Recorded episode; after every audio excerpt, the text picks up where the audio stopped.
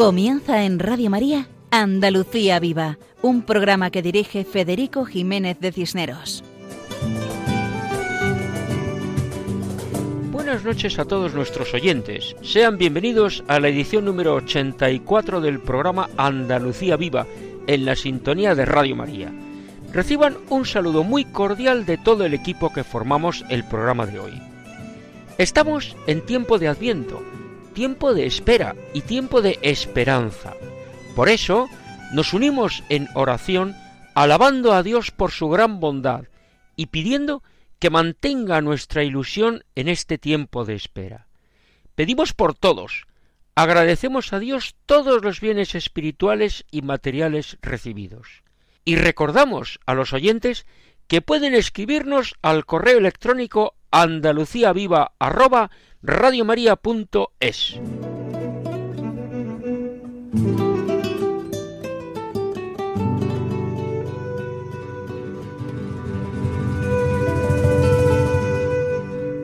Nuestro programa comienza hablando del Beato Lolo de Linares, en la provincia y diócesis de Jaén, porque recientemente se ha celebrado el vigésimo aniversario de la página web Amigos de Lolo, que difunde su vida y sus obras. Contamos para ello con Manolo Miras y con el Padre Jesús Díez. Y después de esto, nosotros vamos a hablar de tres advocaciones marianas en este mes de diciembre, de la Inmaculada, de Loreto y de Guadalupe. A la Inmaculada Concepción, para celebrarla, nos acercamos al Colegio Inmaculada Niña en Granada. Contamos con la colaboración del padre Manuel de Castro, del profesor Emilio Hortal y de la madre del colegio Juana Sánchez. A la Virgen de Loreto dedicamos una colaboración de José María Tejero. Nuestro guitarrista Paco Fabián interpreta la canción Contigo aprendí. Y a la Virgen de Guadalupe dedicamos la colaboración de Juan José Bartel, explicando la ruta mariana al santuario de Guadalupe, y la bendición que tendrá lugar hoy de una imagen de la Virgen de Guadalupe de México en la iglesia de San Agustín en Málaga. Nos lo cuenta el padre agustino Justo Díaz Villarreal. Y finalmente, antes de abandonar Málaga, Daniel García Serrano explica el Belén viviente diocesano. Todo esto en el programa de hoy, en Andalucía Viva, en la sintonía de Radio María. Adelante, siempre adelante.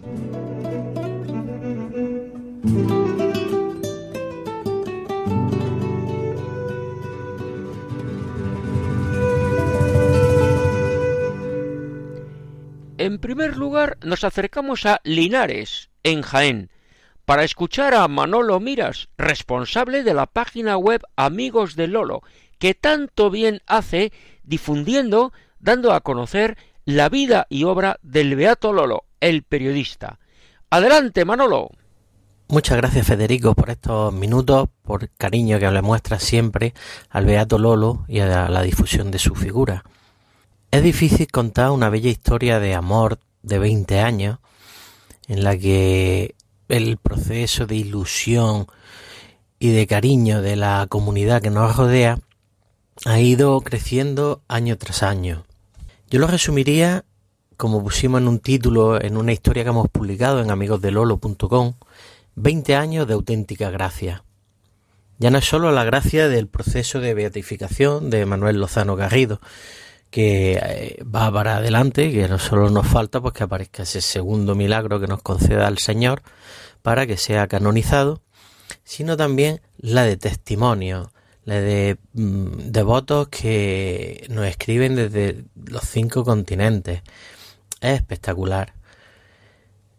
Cuando pretendo hablar de los 20 años, de los cuales yo llevo siendo responsable web de Lolo durante 13, los últimos 13 años, me contrataron para renovar la web estática que teníamos eh, justo antes de la, de la beatificación. Algo que, bueno, yo jamás me podía imaginar que iba a ser lo que, lo que es hoy día. En primer lugar, antes de hablar técnicamente de lo que ha sido estos 20 años de página de sitio web de Lolo, yo siempre me gusta empezar dándole gracias al Señor por Lolo, por su santidad. Gracias al Señor por cada uno de los amigos de Lolo, los fallecidos, los que aún viven, porque ellos son el auténtico motor. Aunque son personas mayores, de ochenta y tantos años, ellos han tenido claro que Lolo, su amigo Lolo, es santo y que tenía que compartirlo con el mundo. Y en eso se dedican. Y entonces la parte técnica de web, redes sociales y demás, evidentemente, pues tenían que contratar a un profesional y en este caso, pues yo he recibido esa bendición.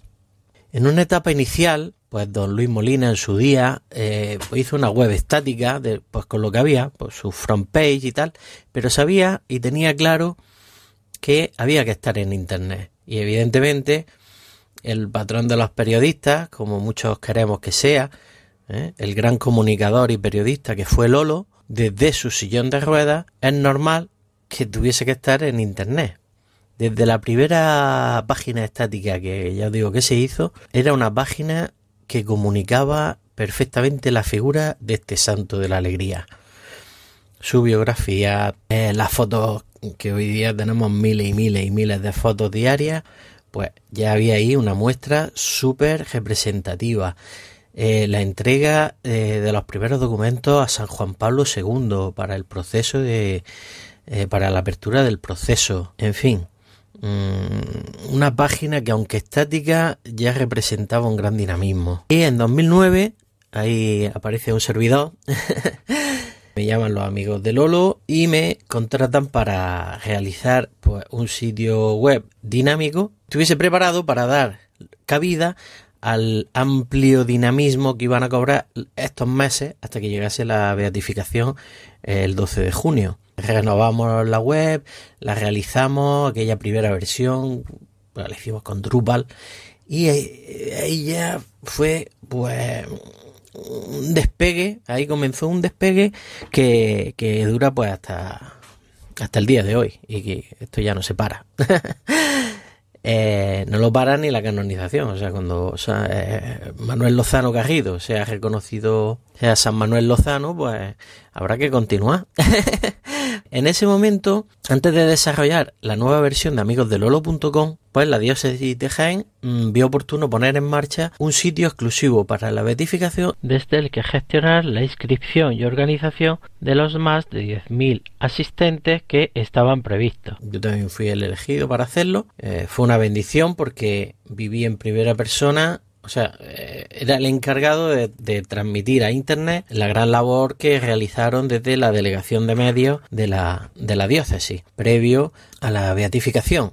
Se creó una comisión diocesana cubría todos los perfiles, los amplios perfiles de Lolo, eucarístico, mariano, periodista, eh, escritor, enfermo, en fin, fueron unos meses de auténtica gracia, porque todos sus perfiles fueron desarrollados con diferentes actividades, encuentros, materiales, fueron meses de, de, auténtico boom. Posterior a la beatificación, ¿qué hicimos? Pues coger todo, toda la riqueza, todo lo válido de, de esos meses y realizamos, desarrollamos el nuevo sitio web de Lolo. Seguíamos con amigos de lolo.com con la enorme riqueza que, como digo, pues estos meses habíamos compartido con la, con la gran expansión de Lolo por los cinco continentes. Bueno, y si contamos el continente digital, por los seis continentes, ¿no?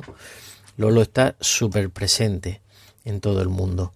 Esta web no paró ahí. O sea, esta web mm, continuó creciendo, continuó expandiéndose, cada vez más visitas, cada vez más suscriptores a nuestro boletín, hemos ido teniendo redes sociales eh, pues dentro de las limitaciones de nuestros de nuestros medios y de mm, hasta dónde podemos llegar, pues bueno, hemos ido ampliando, ahora estamos en Facebook, en Instagram, en Twitter, el canal YouTube, canal Vimeo, en fin, y Vox también. Tenemos los podcasts con los distintos programas que, los devotos de Lolo pues, nos vais facilitando, como en esta ocasión en Andalucía Viva. En definitiva, un sitio web no solo dinámico, sino cargado de la vitalidad y la santidad que siempre han acompañado a Lolo. Entonces, pues bueno, nosotros intentamos responder a la categoría periodística y de comunicador que, que fue Lolo. Y para terminar, pues quisiera animar a todos los oyentes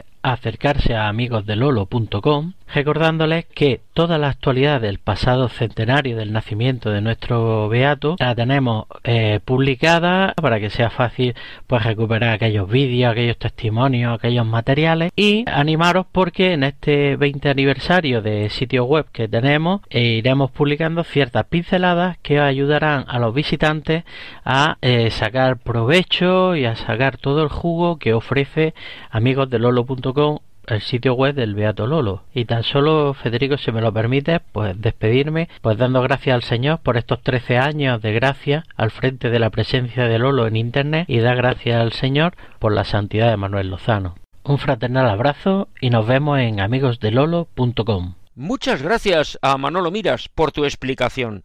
Y me gustaría resaltar eso tan hermoso que cuentas de que los amigos de Lolo deseaban comunicar la vida y obra de Lolo, cuya sonrisa expresa el amor de Dios. Y ahora escuchamos al Padre Jesús Díez, sacerdote conciliario de la Fundación de Amigos de Lolo. Adelante, Padre Jesús. Muy buenas, Federico, y un abrazo muy grande a todos los oyentes de Andalucía Viva, de Radio María. Bueno, me presento, me llamo Jesús, soy sacerdote diocesano de Jaén y eh, desde el pasado mes de marzo eh, tengo la encomienda de ser el conciliario de la Fundación de Amigos de Lolo. La fundación que lleva un gran recorrido y que, bueno, pues ahora estamos de aniversario precisamente con la web, donde amigosdelolo.com hace su 20, su 20 aniversario, pues nos viene muy bien a, a ir madurando el legado que el Beato Manuel Lozano Garrido el santo periodista de Linares, que fue elevado a los altares precisamente hace 11 años, pues eh, nos viene muy bien para que nosotros pues intentemos pues conservar ese legado eh, y hacer memoria y ejemplo y actualidad para todo lo que Lolo pues nos ha regalado, nos ha regalado un ejemplo de vida, de alegría vivida en el dolor, en el momento de, de todos sus momentos y sobre todo pues nos ha legado y nos ha regalado pues todos sus preciosos escritos, sus nueve libros, sus cientos de artículos, su obra Sinaí, que es también precisamente una obra para orar por los periodistas desde la, desde la vida religiosa. Y sobre todo por nosotros desde la Fundación pues que quisiéramos sobre todo pedir para que bueno pues cada uno de ustedes pues rece por nuestras intenciones, que rece por las intenciones de, de la canonización próxima de, Lolo y sobre todo pues a divulgar eh, su obra y sobre todo pues hoy les invito a que lean algunos de sus escritos, que lean algunas de sus grandes de frases y, textos y sobre todo pues les invito a que vivamos la santidad en medio de nuestras vidas. Pues un abrazo grande Federico y muchas gracias por compartir este momento con nosotros. Pues muchas gracias al Padre Jesús Díez por sus palabras animando a conocer mejor la obra de Lolo y a rezar por él y a rezarle a él para comprender mejor cómo el amor de Dios nos ayuda a convertir el sufrimiento en alegría.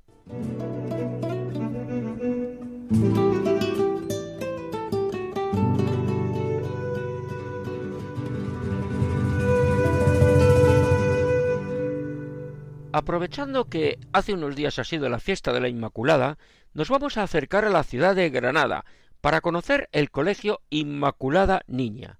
El padre Manuel de Castro nos explica la historia del colegio. Muy buenas noches y adelante. Buenas noches, querido Federico Jiménez de Cisneros, director de este programa de Andalucía Viva, y queridos radioyentes de María. La historia del Colegio de la Inmaculada Niña de Granada hunde sus raíces la inspiración carismática recibida por el padre Federico Salvador Ramón, sacerdote español, y la madre Rosario Arrevillaga, religiosa mexicana, quienes a principios del siglo XX fundaron la Congregación de las Esclavas de la Inmaculada Niña, también llamada piadosamente la Divina Infantita.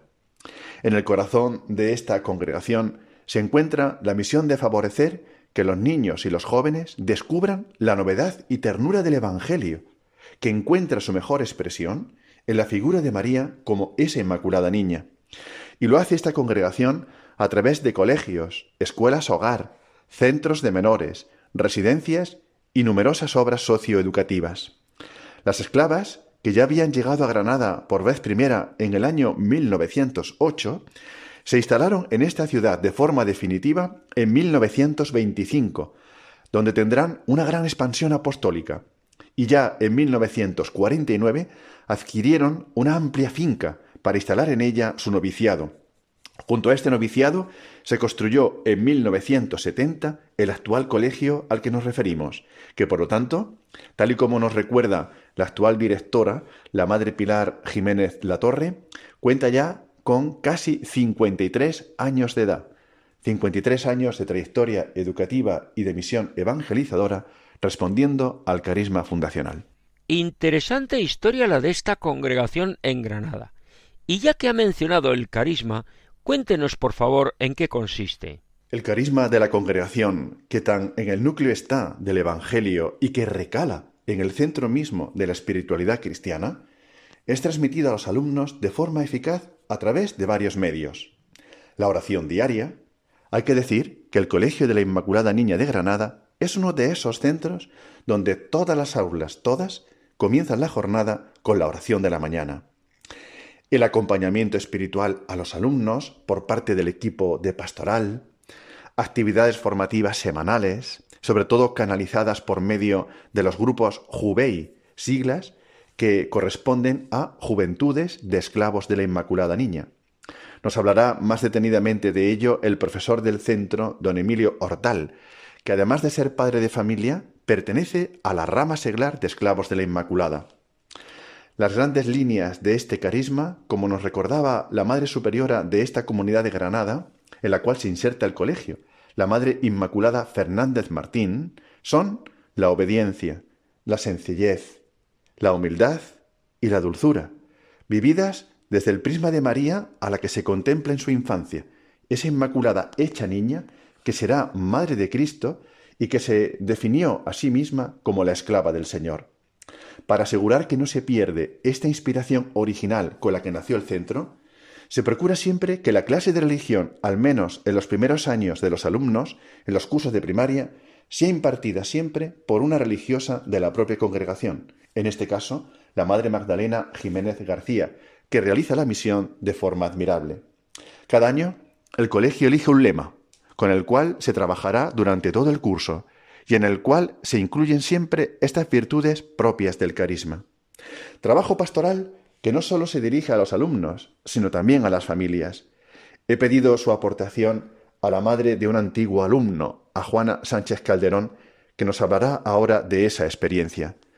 Eh, pido a Federico Jiménez de Cisneros y a ustedes, radioyentes de María, que me permitan como sacerdote una pequeña nota biográfica, porque la figura de la Inmaculada ha estado presente en mi vocación y en mi ministerio desde el inicio hasta hoy mismo. Los últimos municipios donde he sido párroco en la diócesis de Jaén, Jabalquinto y Carboneros estaban marcados por la figura de la Inmaculada. Jabalquinto por la gran devoción que le tiene y el cariño con el que preparaban su novena. Carboneros porque incluso ahí la Inmaculada es patrona del municipio y titular de la parroquia. El himno del pueblo rezaba siempre así y terminaba siempre así, diciendo a la Inmaculada, Carboneros, te ha de ser fiel.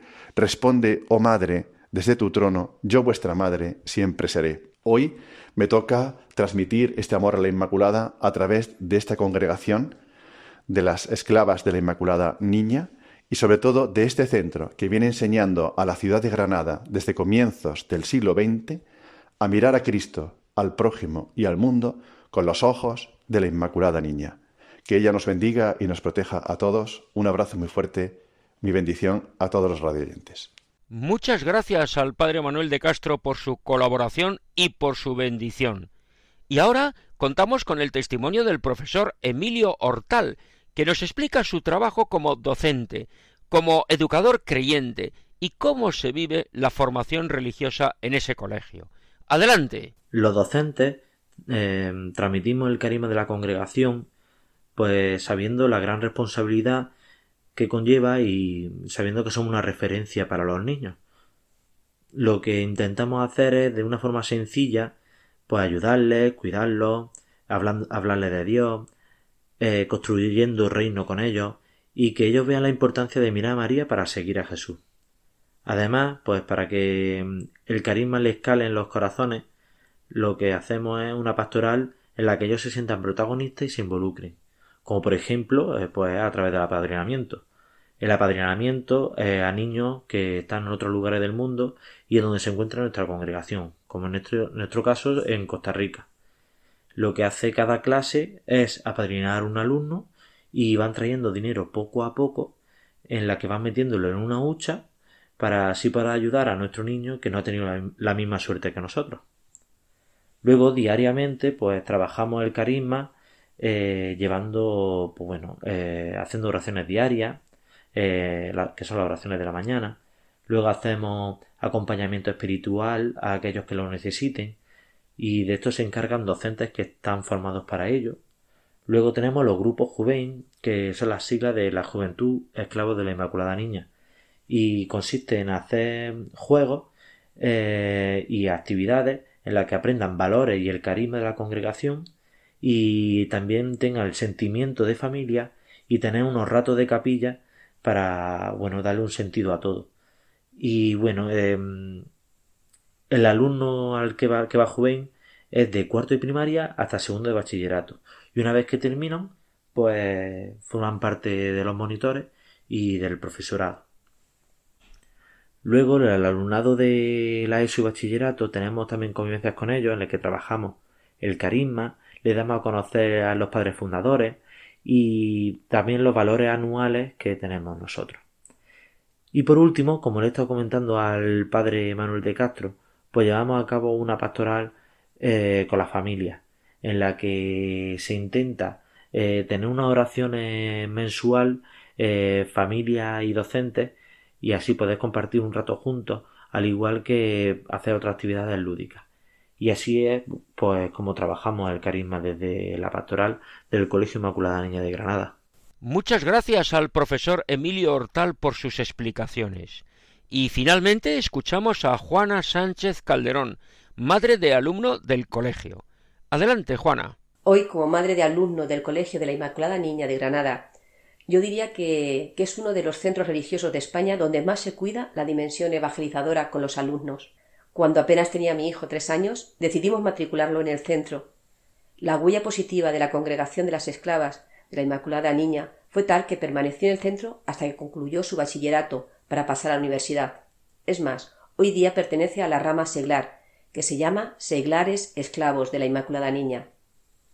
Creo sinceramente que el hecho de que su esposa, mi nuera, sea también miembro de esta rama seglar y antigua alumna del centro, es uno de los factores que influye para que su matrimonio sea tan maravilloso como lo es, bendecido ya por Dios con un precioso niño de diez meses.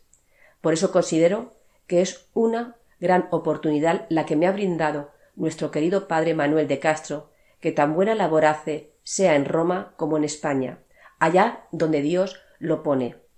Oportunidad de dar testimonio de esta importante labor evangelizadora, por parte de este centro educativo y de darlo en este programa, en esta emisora de Radio María. Por sus frutos los conoceréis, afirma la frase, la frase evangélica, y creo que la fe vivida en el seno de muchas familias que pasaron por este centro es el mayor fruto que evidencia la dimensión evangelizadora del Colegio de la Inmaculada Niña de Granada. Muchas gracias a Juana Sánchez por su testimonio, en el cual evidenciamos la importancia de la formación religiosa para dar sentido a la vida. Una fe hecha vida.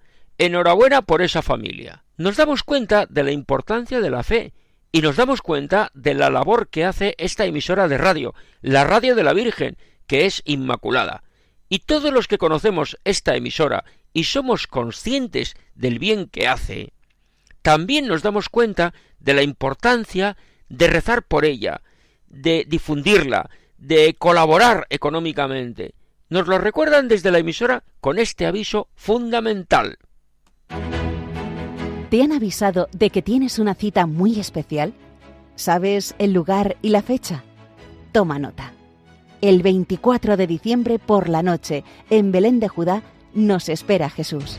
Y es que tanto nos amó y ama el Padre Celestial que nos ha enviado desde el cielo a su Hijo eterno como Salvador del mundo, para sanar las heridas de nuestro corazón, darnos alegría y esperanza y conducirnos a la felicidad eterna.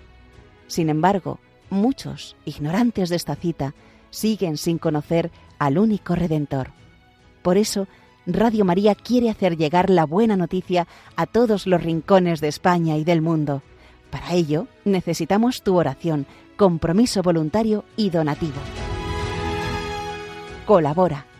Puedes hacerlo sin moverte de casa, con una simple llamada al 91 822 80 10 o a través de nuestra página web www.radiomaria.es en el apartado Donativos, donde verás los números de cuenta a donde podrás realizar una transferencia bancaria o a través de pasarela de pago con tarjeta. Además, tenemos disponible el método de pago Bizum. Y si quieres que tu donativo desgrabe, no olvides indicar tus datos personales, incluido tu NIF. Radio María la fuerza de la esperanza.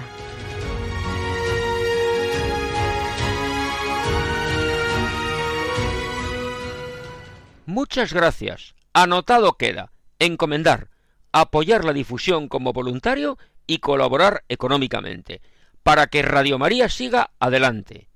Y nosotros también seguimos con el programa. Diciembre es un mes mariano, como todos. El día 10 celebramos la Virgen de Loreto, y también a esta advocación se le tiene especial devoción en Andalucía, y hemos hablado con José María Tejero, que conoce muy bien esta devoción mariana, y le hemos pedido que nos la explique. Adelante, José María, y bienvenido a nuestro programa.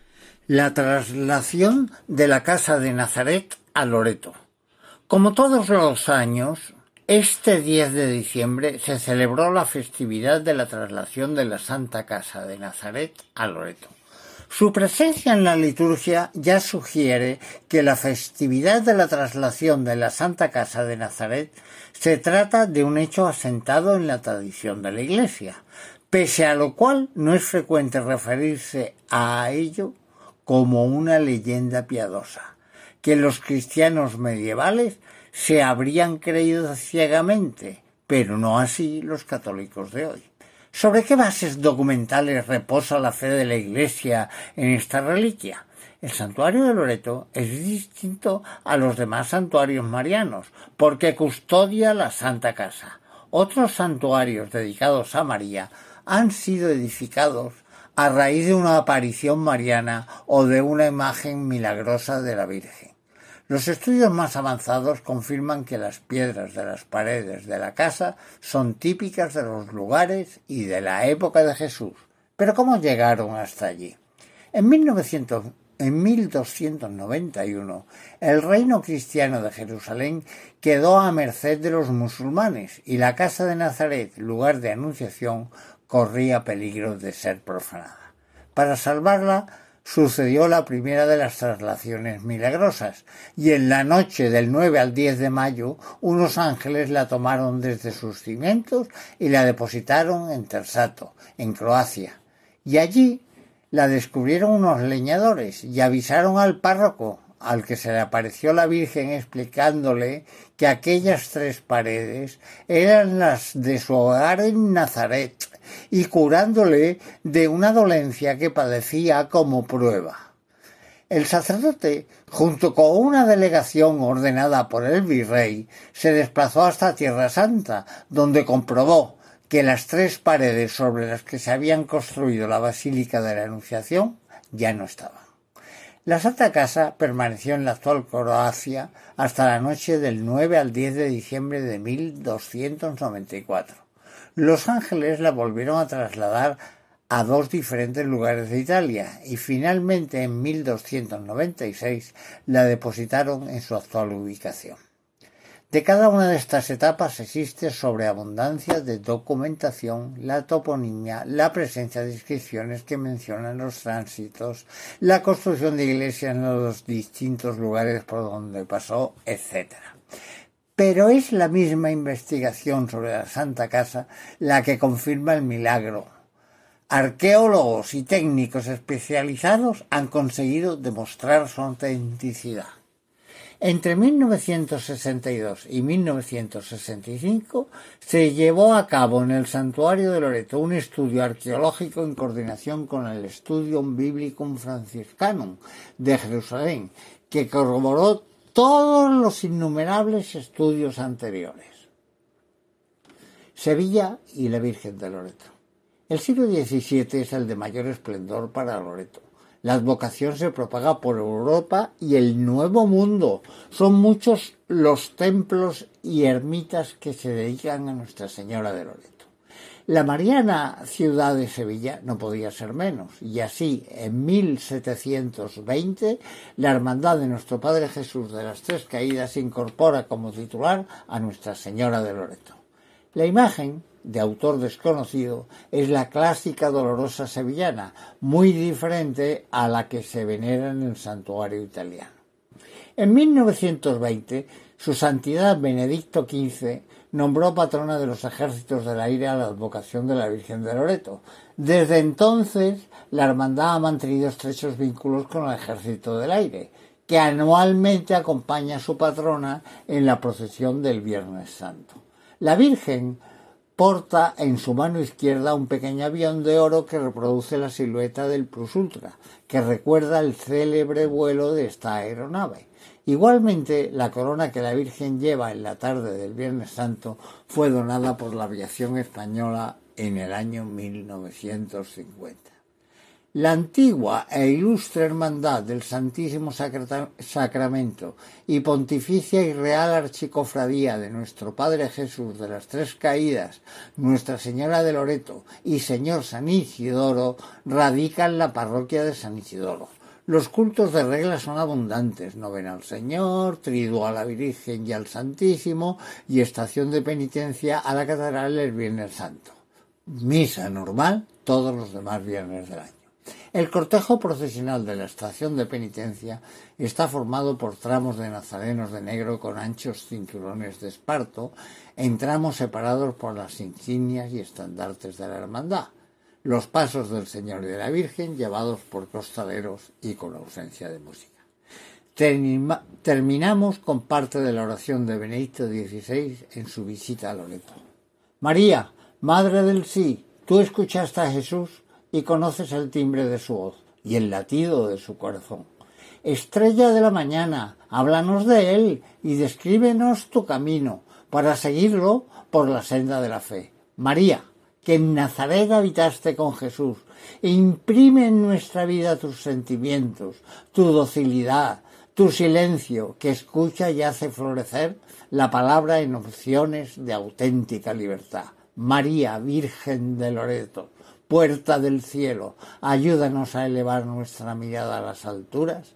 Queremos ver a Jesús, hablar con Él y anunciar a todos su amor. Virgen de Loreto, ruega por nosotros. Ruega por nosotros, Santa Madre de Dios.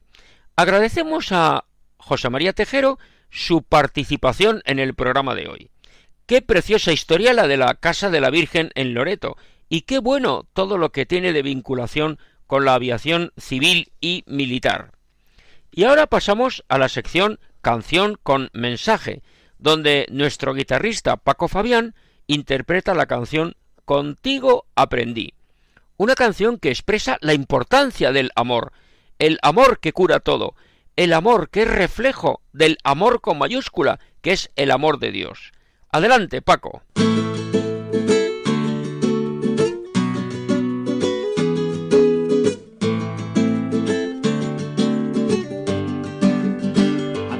amigos de Radio María, muy buenas noches.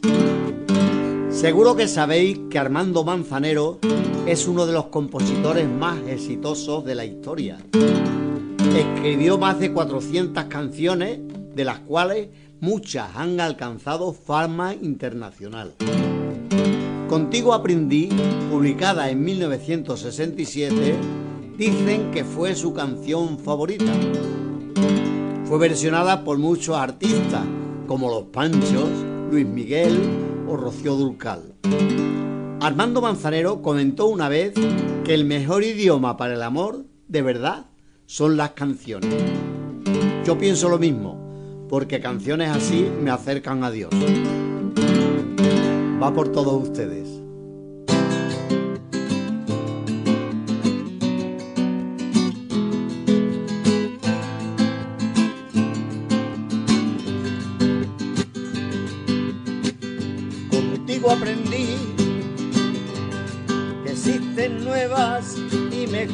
Emociones. Contigo aprendí a conocer un mundo lleno de ilusiones y aprendí que la semana tiene más de siete días. A ser mayores me contabas alegría, a ser dichoso yo contigo lo aprendí, contigo aprendí.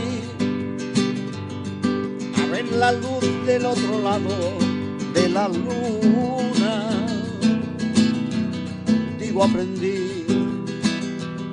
Que tu presencia no la cambió por ninguna y aprendí que puede un beso ser más dulce y más profundo, irme mañana mismo de este mundo. Las cosas buenas ya contigo las viví y contigo aprendí que yo nací el día en que te conocí. La la la la la, lo lero lero lero lero lero lero lero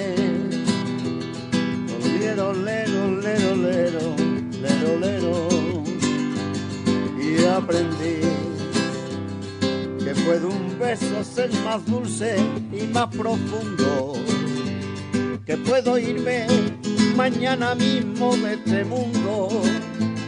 Las cosas buenas ya contigo las viví y contigo aprendí. Que yo nací el día en que te conocí. Muchas gracias, Paco. La canción termina diciendo que yo nací el día que te conocí. Y si esto pasa con el amor humano, ¿qué decir del amor divino? Porque cuando tenemos la experiencia de sabernos amados por Dios, la vida cambia completamente. Y otra advocación que tenemos también en estos días es la Virgen de Guadalupe, cuya fiesta es tal día como hoy. Doble santuario y doble fiesta. Doble santuario porque existe uno en España, en Extremadura, que es la tierra de los conquistadores, los colonizadores, los evangelizadores, aquellos que llevaron a las tierras del Nuevo Mundo la cultura europea, la lengua española y la fe católica, y se extendieron por toda Hispanoamérica. Y después vino el santuario de Guadalupe en México, devoción milagrosa y singular. Comenzamos con la intervención de Juan José Bartel, que explica la ruta de la Virgen de Guadalupe desde Sevilla. Adelante. Hola amigos de Radio María. Nos hemos encontrado un llamativo titular en el diario ABC de Sevilla. Dice así Ruta sevillana de la Virgen de Guadalupe, 295 kilómetros de devoción, 14 etapas y 19 pueblos en dos vías alternativas, la romana y la colombina. Y de esta crónica, firmada por las iniciales LYR, seleccionamos algunos párrafos para compartir con nuestros oyentes. Esta es una historia de cruces y caminos que recorren en concreto una distancia de 295 kilómetros, incluyendo 14 etapas y 19 pueblos. Su origen, sin embargo, tiene muchos más, pues las devociones no entienden de fronteras. A finales del siglo XV, Cristóbal Colón bautizó una isla con su nombre.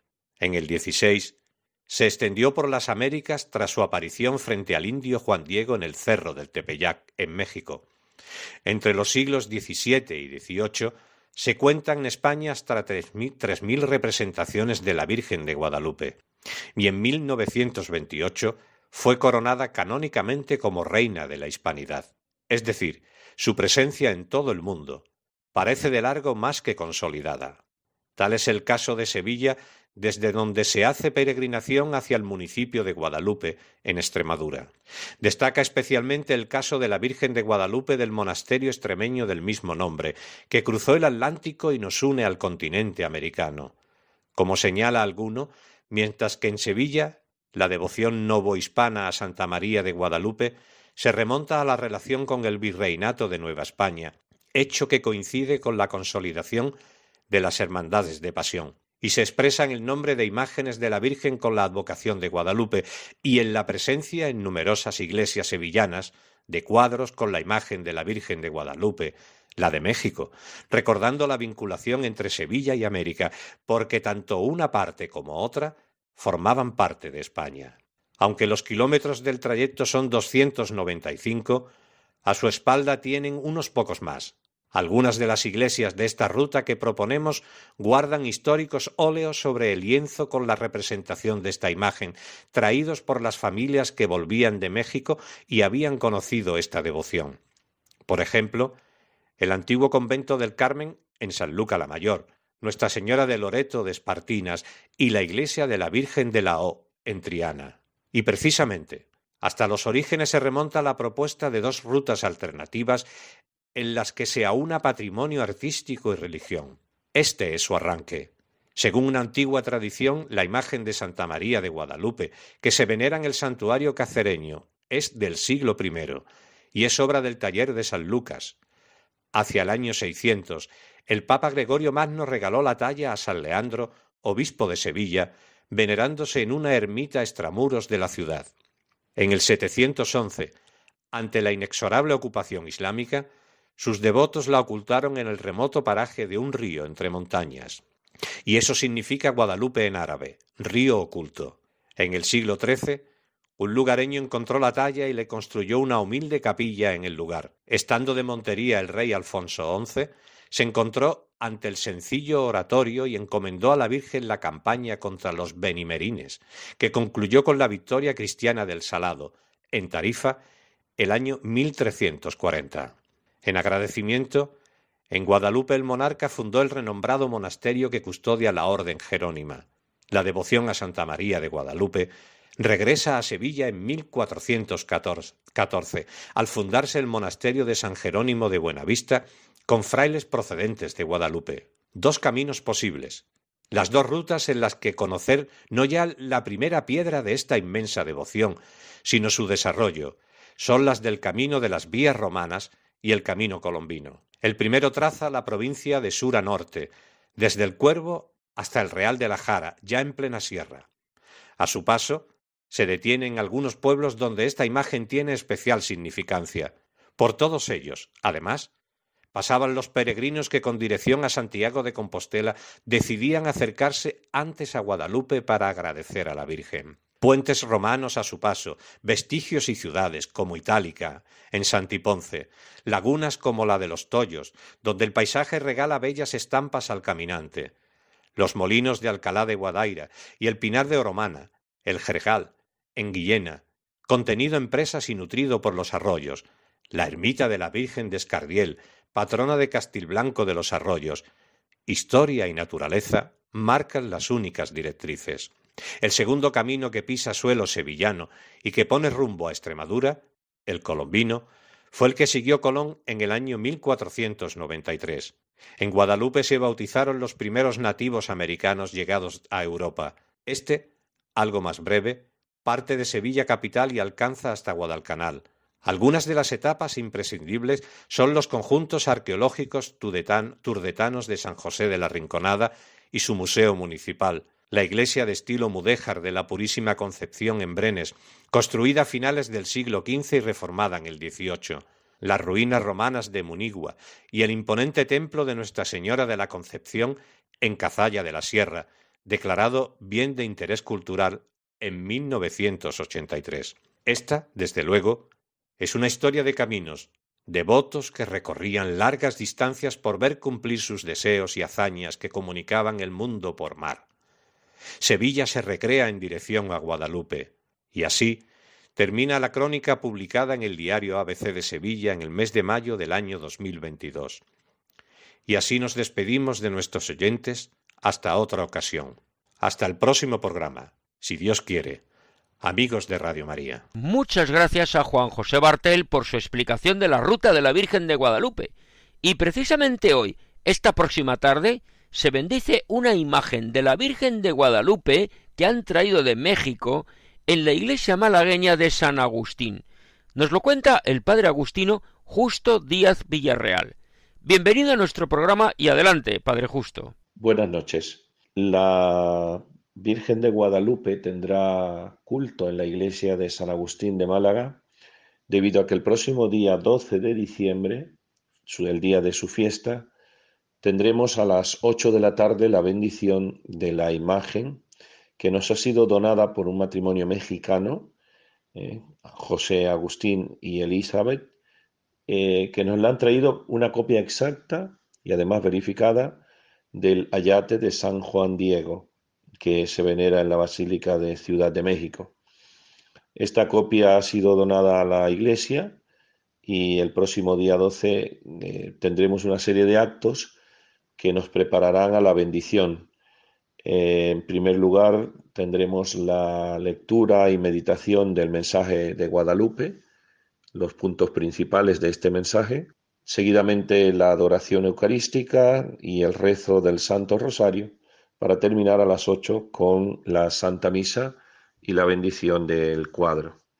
El cuadro es una copia eh, sobre tela em, exacta al ayate de San Juan Diego que se venera en la, en la Basílica de Guadalupe.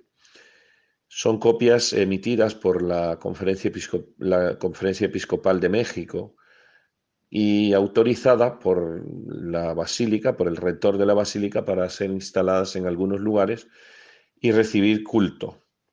Es una forma también de promocionar el culto a la Virgen de Guadalupe. La iglesia de San Agustín, el centro de Málaga, es la iglesia de los agustinos en esta ciudad.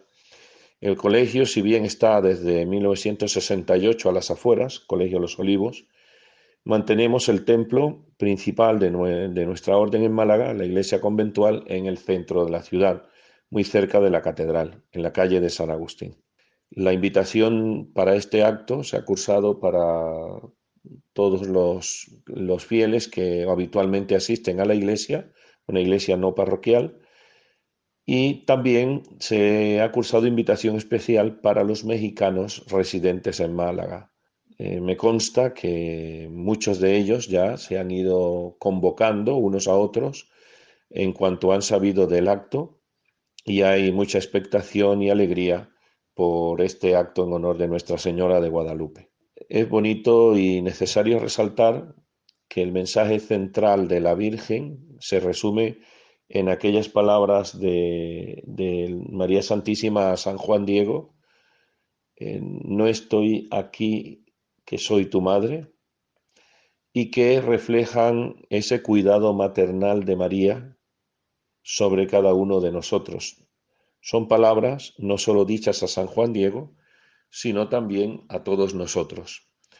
Eso pretendemos con la instalación de este cuadro. La comunidad agustiniana, al recibir y agradecer esta copia de la imagen de Guadalupe, la instala y la, y la ofrece a la veneración de todos los fieles como un espacio más. Tenemos varias imágenes marianas dentro de la iglesia, donde María siga derramando sus gracias y donde María siga siendo pedagoga del seguimiento de Cristo, la que nos enseña a seguir a Cristo, a saber el amor de Dios que se derrama sobre nosotros y que nos invita a su vez a derramarlo sobre otros, y que es la madre también que cuida de nuestra propia santidad. Es un, será un día completo, un día bastante pleno en actividades, pero sobre todo creo que es el momento, el inicio, porque ya tendremos otras actividades que ya estamos pensando para febrero, el inicio de, la de, un signo más de la presencia maternal de María entre nosotros. Y estando como está la iglesia en el centro de Málaga, es un lugar oportuno para que muchos pasen, especialmente muchos eh, turistas también de México o de Hispanoamérica que tienen a la Virgen de Guadalupe como patrona y allí se la encontrarán, encontrarán esta imagen tan venerada por todo el pueblo católico. Muchas gracias, buenas noches. Muchísimas gracias al padre Justo Ramiro Díaz Villarreal por sus palabras tan emotivas, centradas en la presencia maternal de la Virgen María entre nosotros. Estamos seguros de que todos los oyentes de esta emisora de la Virgen nos unimos espiritualmente a este acto litúrgico y deseamos que Dios llene de su amor a todos los que se acerquen a la iglesia de San Agustín en Málaga para rezar ante la Virgen de Guadalupe. Y sin salir de Málaga, escuchamos el anuncio de un Belén viviente diocesano con alumnos de los colegios diocesanos de la Fundación Victoria, porque la Virgen de la Victoria es la patrona de Málaga, y la Fundación Diocesana de Enseñanza Santa María de la Victoria agrupa a colegios diocesanos, parroquiales, escuelas rurales y de bachillerato. El influjo positivo de quien fue obispo en Málaga, don Ángel Herrera Oria, permanece en esta fundación, que está formada por más de 30 centros en toda la provincia. Seguidamente escuchamos a Daniel García Serrano, responsable de marketing en la fundación. Adelante, Daniel, y bienvenido al programa Andalucía Viva. Te escuchamos. Si quieres adentrarte en el misterio de la Navidad, no puedes perderte este año el nuevo Belén Viviente Diocesano. El sábado 17 de diciembre, desde las 10 y media de la mañana, Casa Diocesana Málaga, en Pasaje de los Almendrales 2.4, te invita a un viaje en el tiempo hasta la Navidad del año 1 de nuestra era.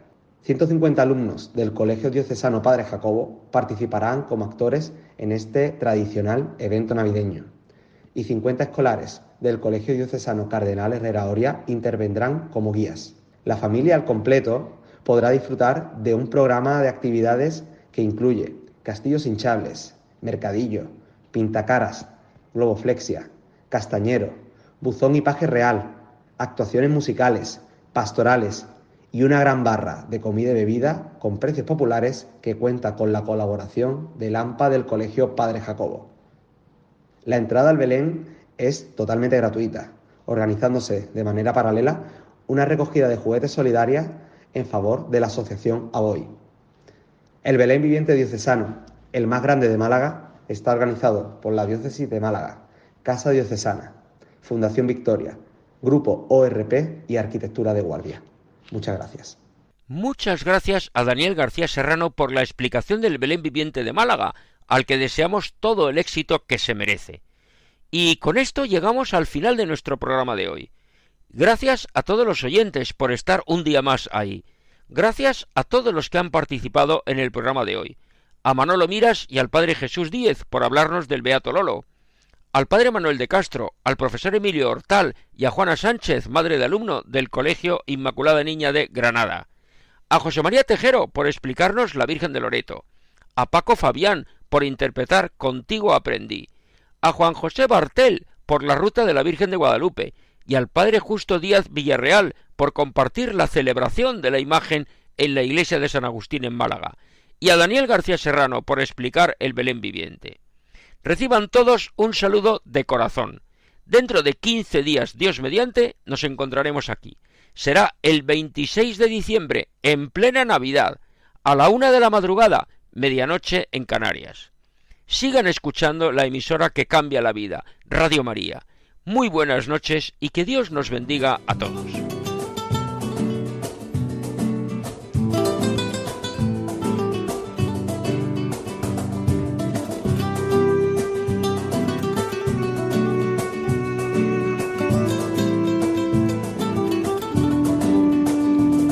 Han escuchado en Radio María Andalucía Viva, un programa dirigido por Federico Jiménez de Cisneros.